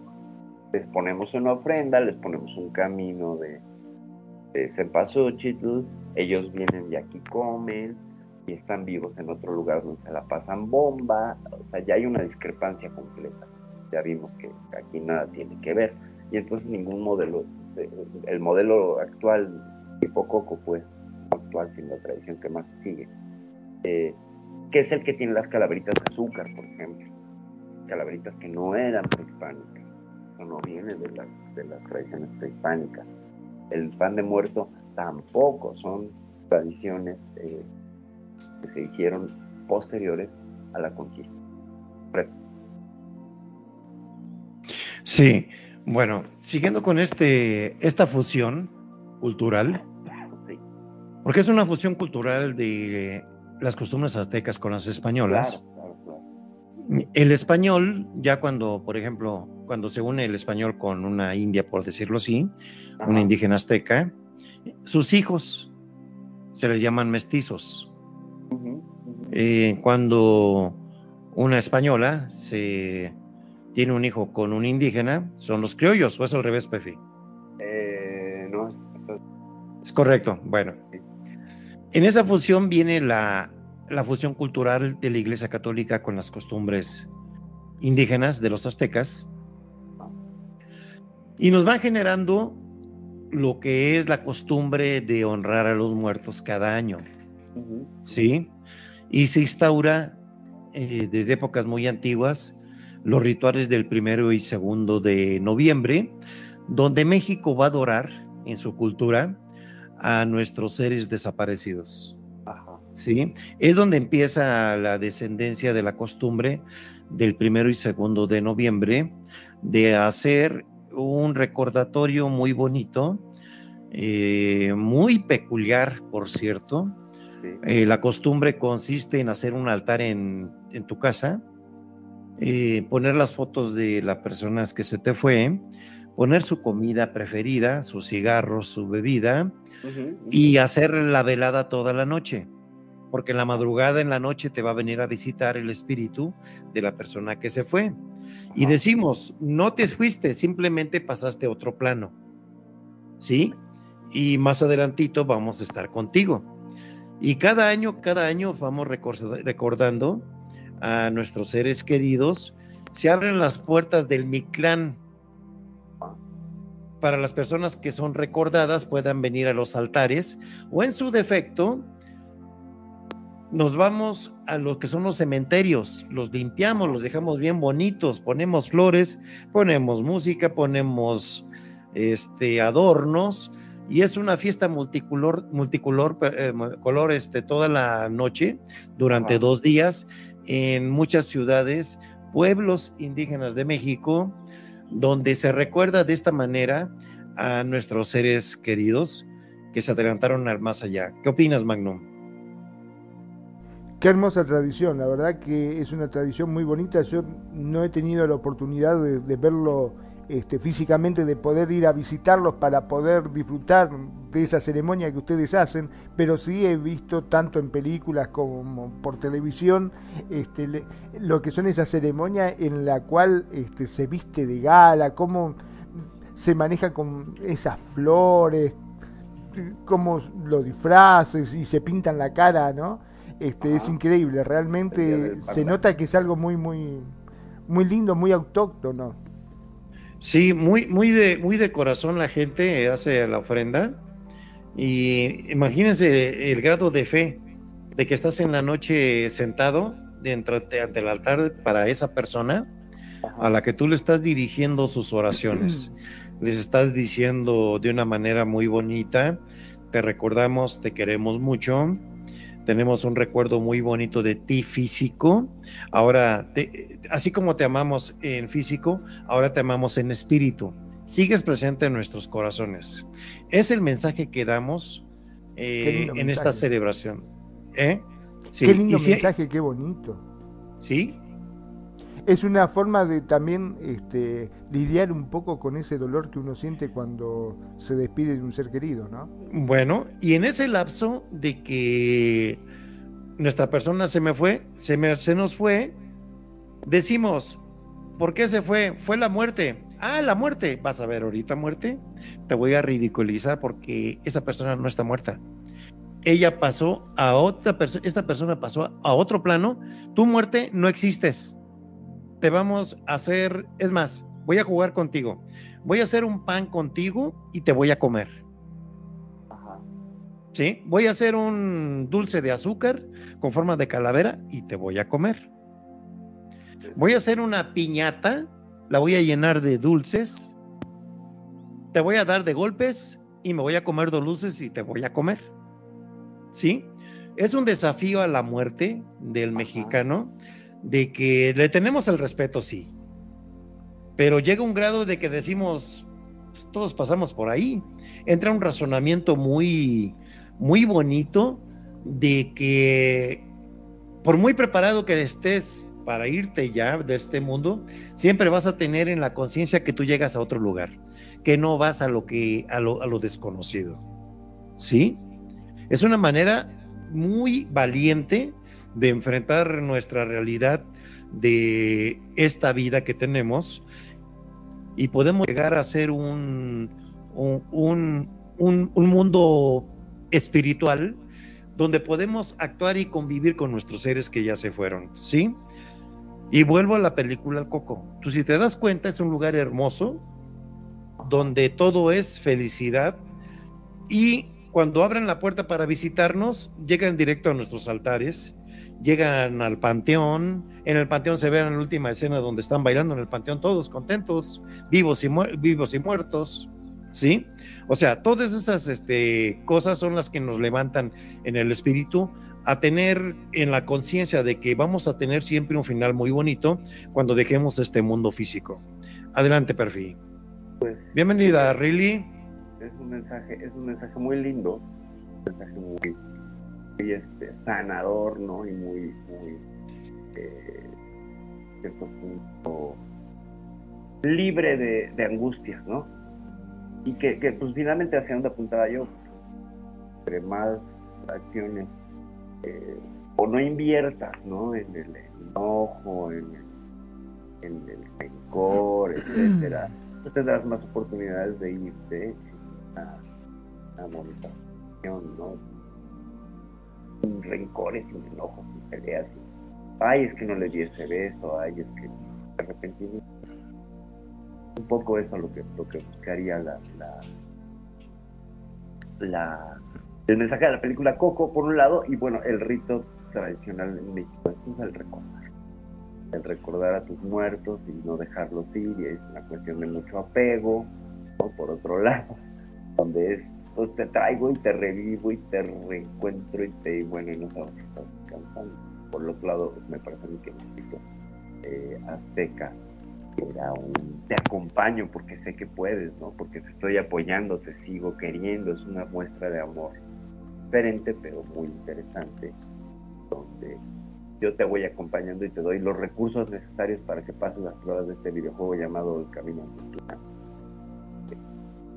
Y que se lo pasaban durante cuatro años, pues, divertidos. Y como bien dijiste al principio, en un tiempo que tarda el cuerpo en convertirse completamente en hueso, hierro normal. Eso es lo que tarda el cuerpo, cuatro años. Cuatro años. Eh, Y son aportaciones, este, mi estimada Perfi, mi estimado Magnum. Eh, es una cosmogonía, un mundo muy surrealista que manejamos los mexicanos ante diversas situaciones. En automático nosotros cuando estamos en una situación de peligro, ajá. este, tenemos diferentes reacciones como todo mundo. Pero siempre hay un punto que decimos, tengo la fe de que salgo con esto y si me lleva la muerte, yo sé que voy a estar con mi ser querido. Claro. ¿Sí? Ese es el punto neurálgico, el remanso de paz donde descansa nuestra creencia. De que ante un evento de muerte que tengamos, vamos a tener la certeza que vamos a estar con la persona que se nos fue en la vida. ¿Sí? Y nunca vamos a estar solos en el más allá, porque tenemos ya la seguridad de que alguien nos espera, que alguien nos abre la puerta. Y bueno, no sé, en experiencias de otros programas que hemos tenido, experiencia después de la muerte, eh, está el túnel de luz, donde al final encontramos a los seres queridos, que con una sonrisa y con una luminiscencia nos están esperando, según personas que han estado muertas algunos minutos en las quirófanos, en varios lugares, ¿verdad? Entonces, son so- eh, el hilo de plata espiritual que vemos nuestro cuerpo físico flotando sobre nos, el, el cuerpo etéreo, unido del ombligo al ombligo con el hilo de plata, eh, cuerpo físico con cuerpo espiritual, que forman, horas, ahora sí, ¿verdad? El alma del ser humano, ¿sí? ¿Qué te parecen estos conceptos, Magnum? La verdad que es muy interesante y una forma de perder también ese pavor que le tenemos a la muerte, ¿no? Porque nosotros básicamente desde, por ejemplo, yo te comento lo que es la experiencia en Argentina, donde somos católicos y el, el hecho de, de la muerte es para nosotros algo tan triste, tan fatídico, eh, que causa mucho dolor, mucha desesperación, desolación, este, etcétera, etcétera, que realmente es algo trágico. Sin embargo, ustedes, pese a que sienten la partida de ese ser querido, pero lo toman con de otra forma, en la cual saben que se va, pero eh, no es como decimos, eh, como se dice normalmente, un, un hasta nunca, sino es un hasta siempre, ¿no? Sí. Saben que, que va a volver a estar, que, que no se perdió. que, que al recordar a la persona, eh, tienes esta, esta capacidad de revivirla. ¿No? De- de La recuerdas, y le das vida a través de tu recuerdo, de tu sentimiento. Eh, dicen, bonito, que, sí. dicen que el amor es el motor del mundo. He ahí un ejemplo del amor más grande, ¿verdad? De tener en nuestros corazones siempre viviendo, momento a momento, las personas que están un poquito más allá de nosotros, ¿verdad? Y estas fechas, coincidentemente, eh, bueno, como todo, la iglesia aprovecha. Hay una celebración muy antigua, muy difundida en el mundo para bien o para mal, que es el Halloween. Su raíz es celta y es una celebración muy satánica, ¿sí? Que tiene sus orígenes eh, muy negros y en la conquista de lo que es la invasión que hubo de ingleses, eh, de holandeses, de europeos a, a América del Norte, ahí brincó la costumbre del Halloween. Quiso entrar a México y medio entró, ¿sí? Medio entró con el 31 de octubre. Sí, más sin embargo, muy seguido al otro día tenemos la celebración, la instaló la Iglesia Católica, por cierto, del 1 y 2, aprovechando el sincretismo de la creencia mexicana. Y el concepto eh, ya fundido, como les había platicado hace un rato, da el resultado de un, una práctica de la celebración de muertos que explotó a nivel mundial con la película del Coco, repito, y con también la película de James Bond Ajá, sí, sí. que sí. de ellos fue la idea de hacer el, el desfile de los muertos en México. Y acaba de congregar un millón de personas, imagínense. Sí, Impresionante, realmente impresionante. Perdón, aprovechamos para darle la- también la bienvenida a Yanacoya. Que Yanacoya, bienvenida, bienvenida, bienvenida, Really. Bienvenida, Perfi, ¿dónde andas, Perfi? No te Es- veo. Estoy, estoy en el Mictlán literal. Ah, ah, perfecto. Pero estoy en el Mictlán. Estás en espíritu. Estoy exactamente en espíritu. Y les puedo decir que ahorita mi etapa es el de mi, mi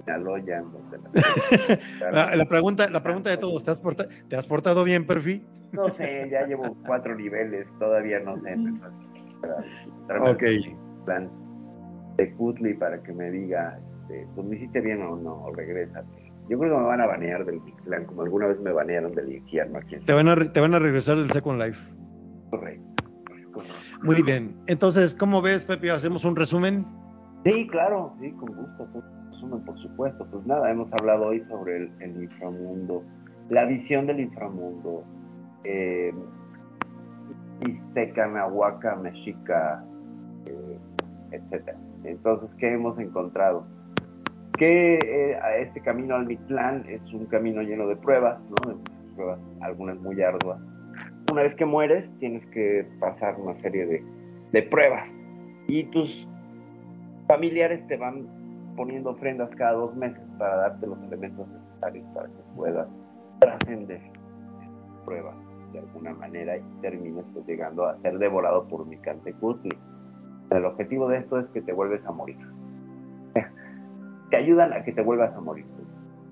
Exactamente. Ese es el, ese es el, el- el objetivo. Lo interesante es que pues, lo vemos, vemos que Muy bien. Dale, dale. Cuando tenemos nosotros en, en nuestra mente eh, la etapa de, eh, como repetí hace ratos, ¿verdad? De que vamos a los minutos finales de nuestra vida. Por ahí hemos leído que relatan que hay una, un momento donde pasan rápidamente todas nuestras etapas de nuestra vida. Ujú. ¿sí? Como una película, empiezas a ver toda tu vida, cómo la hiciste, cómo la manejaste, como que estás entregando la UCB a, a los dioses, ¿no? Ajá, ajá. ¿Sí? Y es donde, donde, en este punto, donde todas las culturas manejan todos sus términos de acuerdo a sus creencias, ¿verdad? Como lo hicieron los egipcios. Allá creo que ah, utilizaban una balanza, ¿no? Para los muertos. Allá eh, era en el libro de los muertos lo que refiere es que según tus acciones en la vida, ¿Sí? eh, presentas tu corazón, que pones en una balanza, te acompaña Nubis todo el tiempo, otro Sí. como en el caso del plan, y eh, te enfrentas a la bestia devoradora de corazones, que va a decir, ah, bueno, te portaste bien, te portaste mal.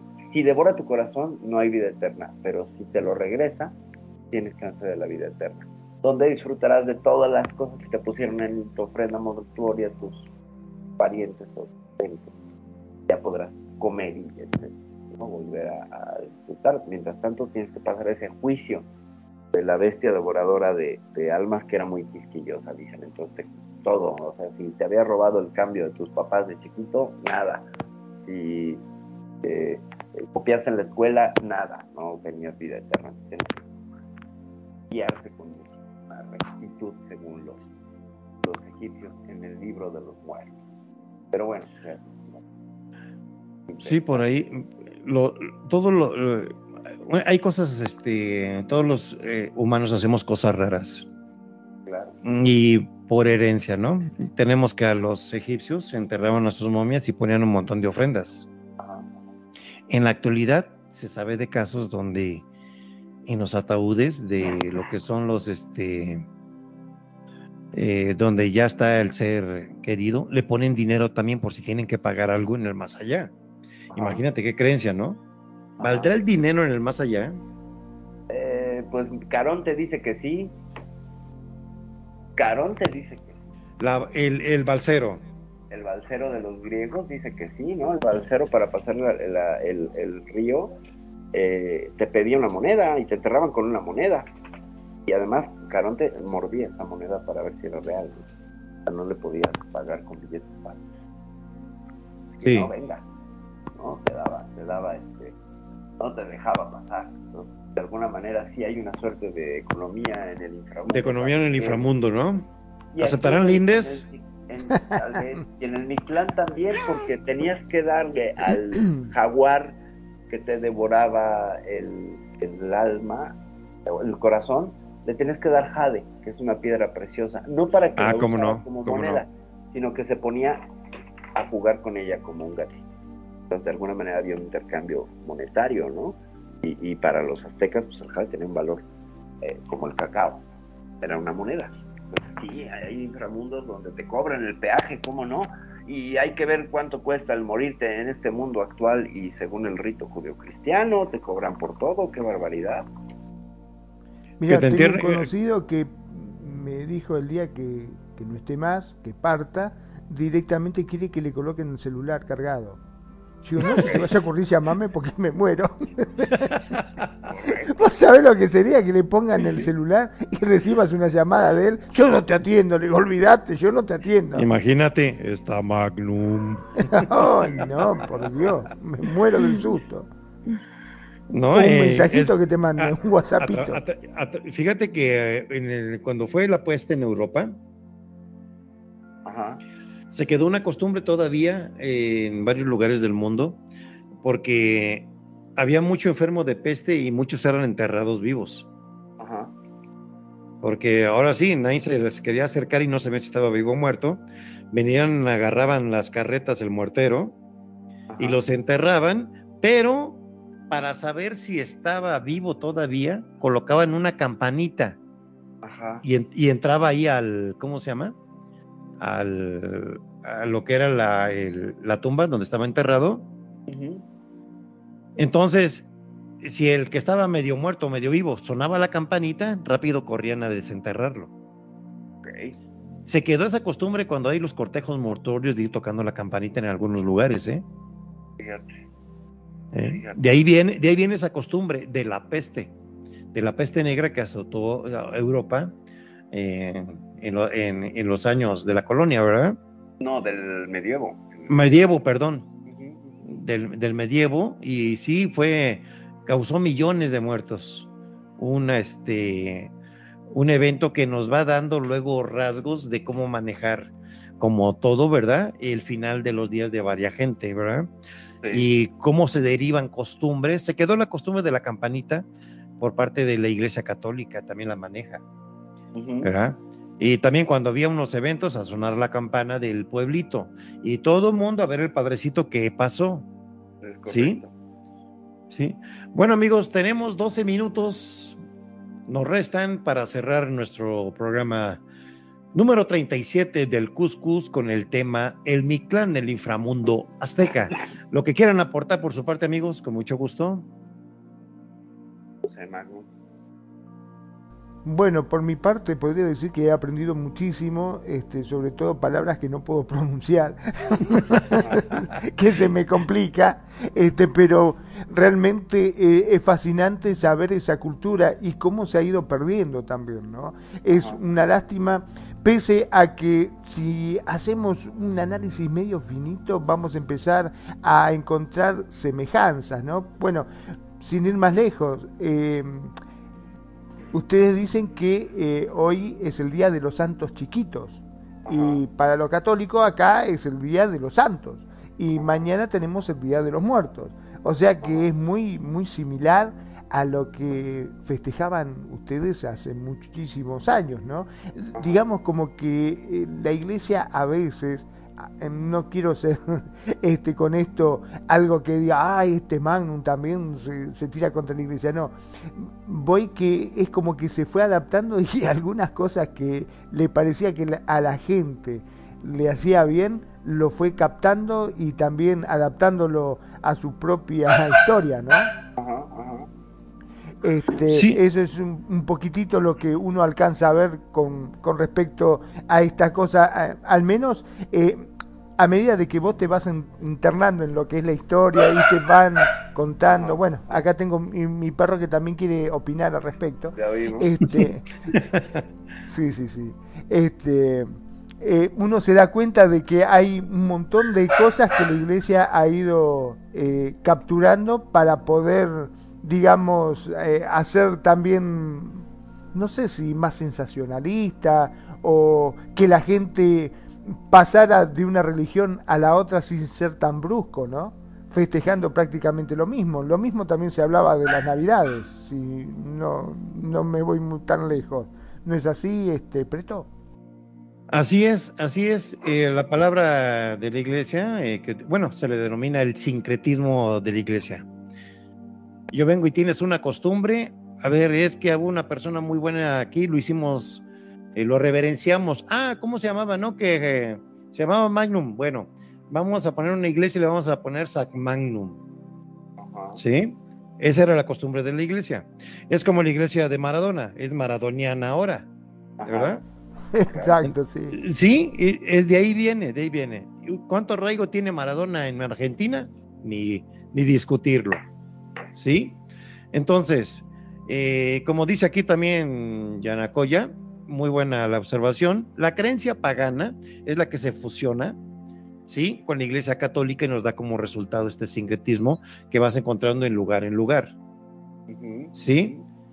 Y vamos a ir viendo, pues más adelante, durante el desarrollo de más programas, ¿verdad? Cómo el mundo se ha acomodado culturalmente de acuerdo a su servo, acervo cultural, a su historia de origen y cómo influencian las religiones de acuerdo a todo lo que es su cosmogonía. Eh, mi estimada Perfi. Pues que sí, finalmente somos productos del sincretismo y que es inevitable eh, pues ver cómo las costumbres y las tradiciones se van transformando, cómo se van reinterpretando. Por eso a veces la cuestión de las tradiciones es que en realidad las tradiciones son la reinterpretación de algo más antiguo, ¿no? Entonces, así que digas, ay, esto es muy tradicional, pues no. Siempre es un proceso, ¿no? Siempre están en constante creación, pienso yo. Eh, tengo una bronca con la gente que dice, yo soy muy tradicional, pero pues es que esa tradición en realidad es el resultado de algo anterior, ¿no? Entonces, no hay, creo, una tradición dada, todas están vivas y en transformación.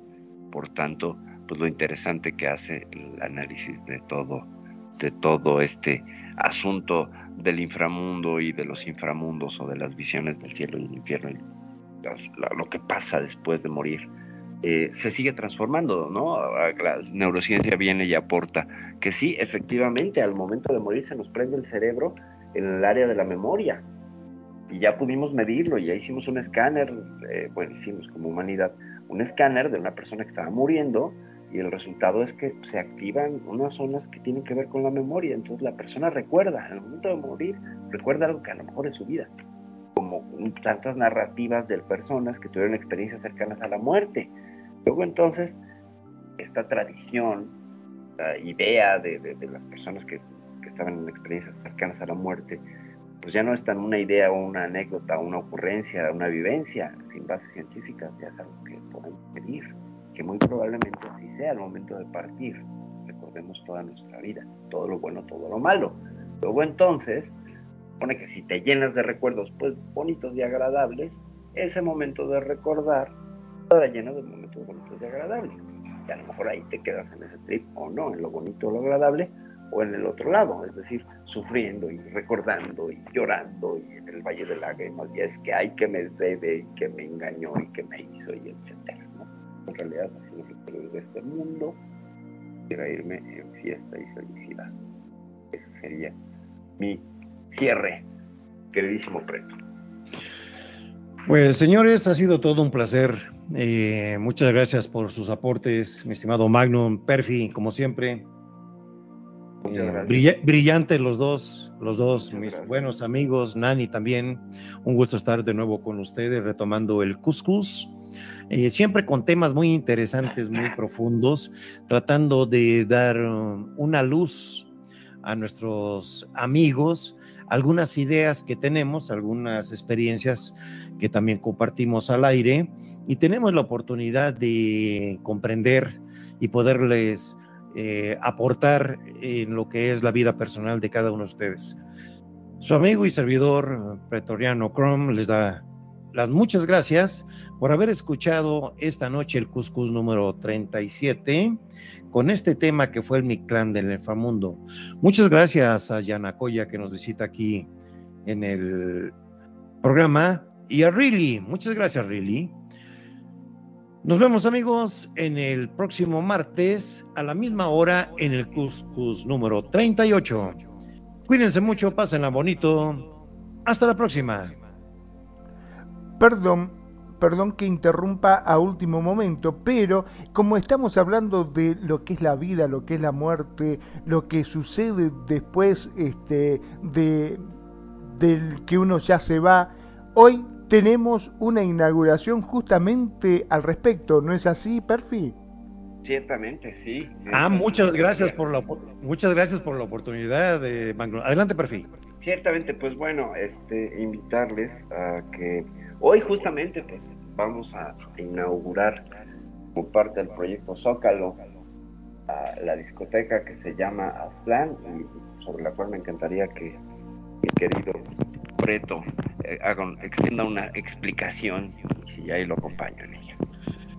Muy bien, amigos. Eh, como podrán estar enterados, eh, estamos desarrollando un grupo de personas eh, aquí en Second Life mexicanos que tenemos mucho entusiasmo por difundir nuestra cultura en varios aspectos. Hemos diseñado un complejo, un sim, eh, de la misma manera que acabamos de decir aquí en, en la explicación de lo que es Aztlán, ¿sí? E hicimos el Zócalo de la Ciudad de México actual, donde se presentan conciertos monumentales de más de 100, 200 mil personas, sí, que ya hemos tenido algunos este, eventos ahí estos días en Second Life, inaugurando el Zócalo.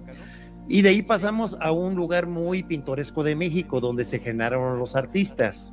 Eh, lo que es Garibaldi, mundialmente conocido como cuna del mariachi, y cuna de muchos artistas mexicanos que han desfilado y siguen brillando en la actualidad. Y en el subsuelo, más abajo, renace de las entrañas del Zócalo la pirámide Aztlán, que hoy inauguramos esta noche y están todos invitados para poder hacer este compartimento de toda la explicación que dimos hoy, la van a poder ver visualmente esta noche al filo de las 20 horas Second Life, la inauguración de la gran pirámide Aztlán. Los invitamos. Es correcto, y eso será dentro de, exactamente dentro de dos horas. Dentro de dos horas todos nos vamos a la pirámide Aztlán. Nos, Muchas vamos, al gracias, Mictlán, nos vamos al Mictlán todos. primero, primero van a pasar por el Mictlán. Ahí nos está esperando el señor del infierno este, azteca, ¿eh? Sí, exactamente. Micantecutli. Ahí ¿Tenemos lo van a que ir con el perro? Eh, Sí, no, te, tienes lo, que agarrar a tu perro. Ese, ese te lo vamos a cobrar en lindes a la entrada. El bueno, el malo y el... Es correcto, sí, pero sí tienes que, tienes que tomar a tu perrito. Este. Antes de. de, de- ¿Cómo se llama? De pasar Sí. al. Si no traes Al- perro, no pasas. Ándale. Sí. De- ahora, si traes collar, pues ya es tu problema. Es correcto. es cierto. Ok, amigos. Pues Bueno, muchas que- gracias. Muchas gracias, Magnum, por la oportunidad y nos estamos viendo, Perfil, ahí en un ratito, en dos horas. Bueno, antes, ¿verdad? Para dar el inicio de la pirámide en Second Life. Revive de las entrañas de México la pirámide astral en Second Life. Gracias. Hasta la próxima.